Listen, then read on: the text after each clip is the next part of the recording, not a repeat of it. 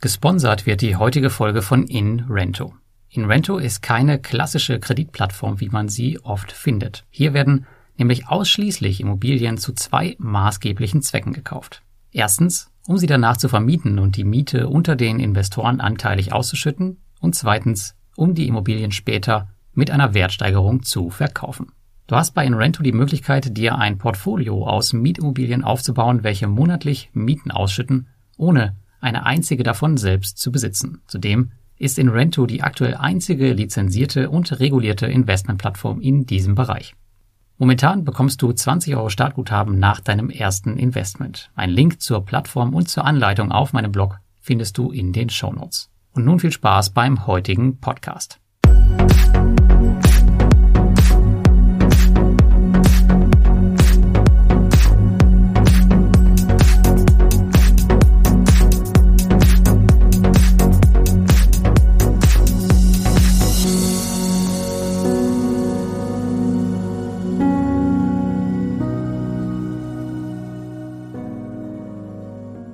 Heute gibt es mit Income nach Monsera im Februar die erst zweite, aber ganz sicher schon letzte Plattform-Neuvorstellung in diesem Jahr, denn ich plane 2021 nicht mehr mein P2P-Portfolio plattformseitig weiter auszubauen. Ganz im Gegenteil wird noch eine weitere Plattform in diesem Jahr mein Portfolio wieder verlassen. Wer das ist, erfahrt ihr im Quartalsrückblick in wahrscheinlich zwei Wochen. Jetzt aber erstmal viel Spaß beim Blick auf Income.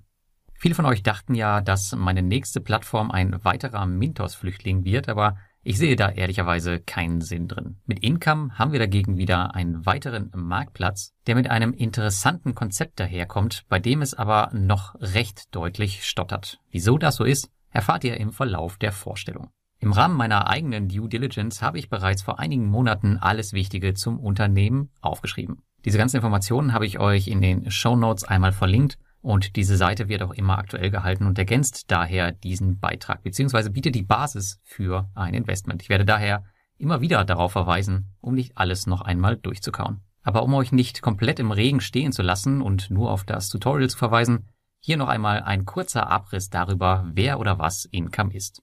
Wie Mintos ist Income ein P2P-Marktplatz. Das bedeutet, dass nicht Income die Kredite selbst vergibt, sondern externe Kreditgeber an Income angeschlossen sind und ihre P2P-Kredite hier platzieren.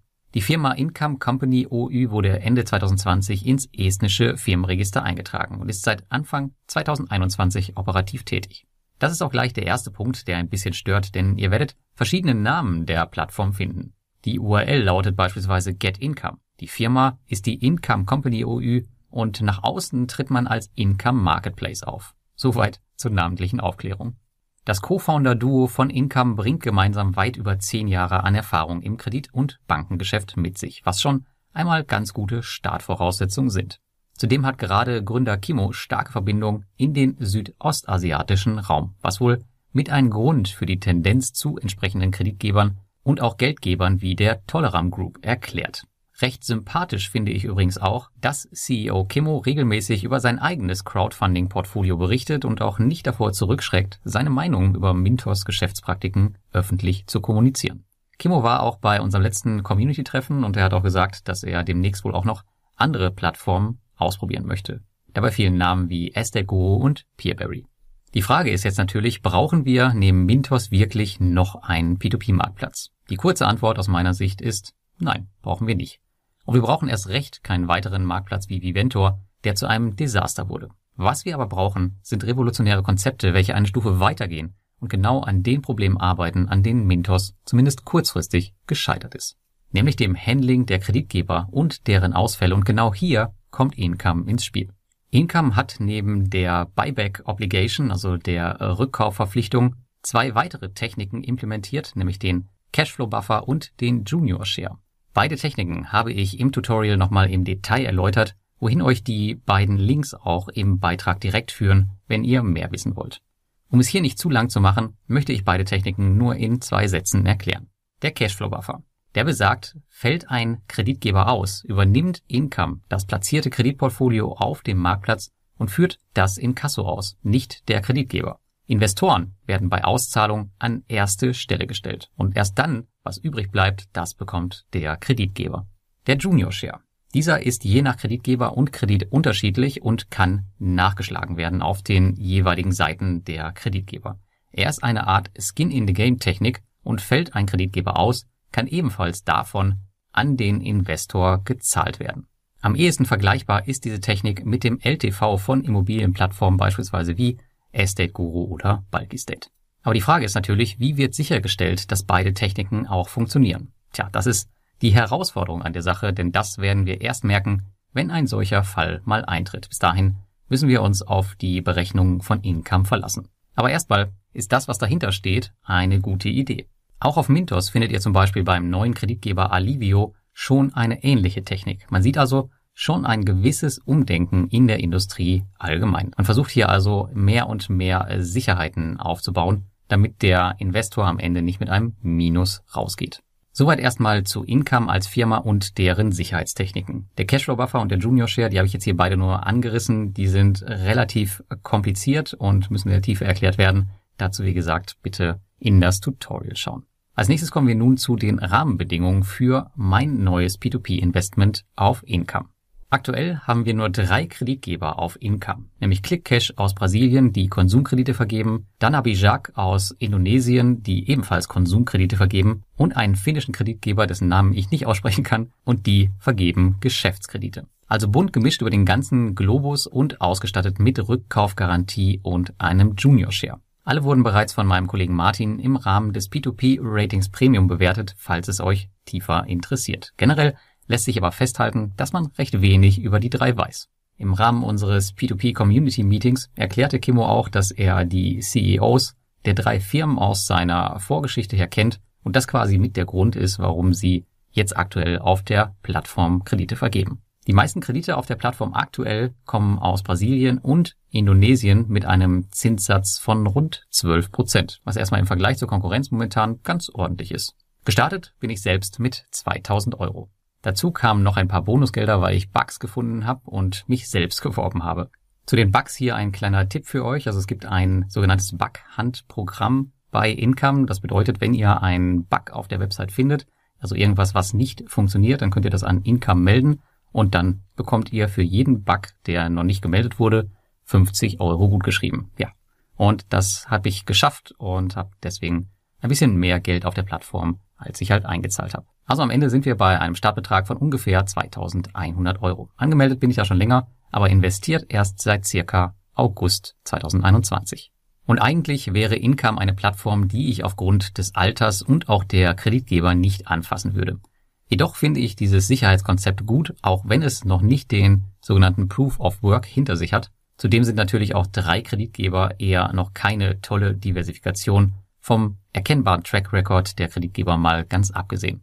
Ich persönlich habe hier jedoch ein ganz gutes Gefühl, dass aus der Plattform was werden könnte. Daher fand ich es okay, auch mit einem kleinen Betrag von Anfang an dabei zu sein.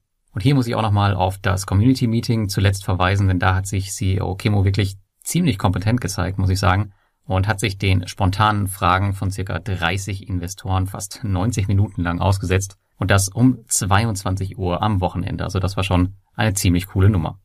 Aktuell hat man wohl zudem um die 20 Kreditgeber in der Pipeline. Das Angebot sollte sich also bald vergrößern und auch sonst wird fleißig an der Plattform gearbeitet. Zuletzt brachte man beispielsweise eine sehr ordentliche Mobile-App für Smartphone raus, die deutlich besser ist als die Weboberfläche und auch ein One-Click-Investment ermöglicht wobei das aktuell noch ein bisschen geschummelt ist, denn eigentlich sind das nur vorgefertigte Filtereinstellungen für den Autoinvest. Aber dennoch ist eine Smartphone-App für eine neue Plattform recht untypisch, wie ich finde, unterstreicht aber nochmal die Ambitionen von Income. Und wie läuft Income bisher? Ja, seitdem alles investiert ist, kann ich nicht meckern, aber so ist es ja meistens. Im ersten Monat kamen die ersten nennenswerten Zinsen rein, aber viel gibt es hier noch nicht zu berichten. Wohl aber zwei Dinge, die mich direkt sehr gestört haben.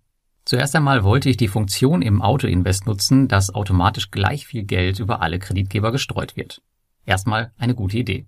Von meinen 2000 Euro wurden hier allerdings lediglich knapp 1000 Euro investiert, da es zu dem Zeitpunkt nicht genug brasilianische oder finnische Kredite gab. Ich weiß nicht mehr genau, wer da im Hintertreffen war. Ich musste also die Schleusen komplett öffnen, um voll investiert zu sein. Die zweite Sache, die mich störte, ist mir bei meinem letzten Portfolio-Review aufgefallen. Es gibt wirklich keine verdammte Möglichkeit, sich eine Übersicht über die Zinsen herunterzuladen, beispielsweise für das Finanzamt. Zwar kann man sich die Zinsen erfiltern, jedoch nicht herunterladen. Hier müssen Sie auf jeden Fall noch was tun, aber wie ich hörte, ist das Thema auf jeden Fall in Arbeit und wird noch zum Jahresende umgesetzt. Aber es ist schon witzig, dass man sich halt erst um eine Mobile-App kümmert, aber solche Sachen nicht implementiert. Abgesehen von einigen Startschwierigkeiten jedoch läuft die Plattform nun und generiert ab jetzt vermutlich um die 10 bis 20 Euro Cash pro Monat. Dabei belasse ich es erstmal und schaue mir die weitere Entwicklung in Ruhe an. Ich denke, es geht in die richtige Richtung. Als vorläufiges Fazit kann man sagen, also ich möchte das Konzept von Income wirklich sehr, sehr gerne unterstützen, aber so ganz so rund läuft der Laden noch nicht. Angefangen bei meinem holprigen Investmentstart und die nicht funktionierende Option zur Streuung der P2P-Kredite bis hin zur Identität. Was ist man nun? Income Marketplace, Get Income oder doch die Income Company OÜ? Tolle Ideen, aber bisher alles ein bisschen unglücklich umgesetzt. Aber sie sind noch nicht mal ein Jahr alt, also geben wir ihnen auf jeden Fall eine Chance. Ein Must-Have im Portfolio ist es Stand heute noch nicht und normalerweise würde ich, wie gesagt, von so einem Unternehmen auch die Finger lassen.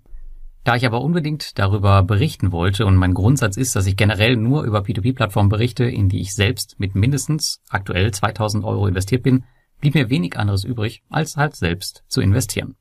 Die Situation kann sich aber schnell ändern. Lassen wir Income mal noch ein paar Kreditgeber mehr haben, eine bessere und schnellere Oberfläche und ein bisschen mehr Funktionalität und dann kann das richtig Spaß machen. Und all das, muss man auch sagen, ist nicht wirklich weit entfernt. Am Ende noch fünf Key Takeaways aus diesem Beitrag für dich. Erstens, bei Income stehen Investoren an privilegierter Stelle. Zweitens, eine richtige Diversifikation ist Stand heute noch nicht möglich. Drittens, die Kreditgeber sind eher unbekannt. Viertens, es gibt bisher keine Steuerbescheinigung. Und fünftens, die Plattform hat durch ihre Sicherheitstechniken auf jeden Fall ein Zukunftspotenzial.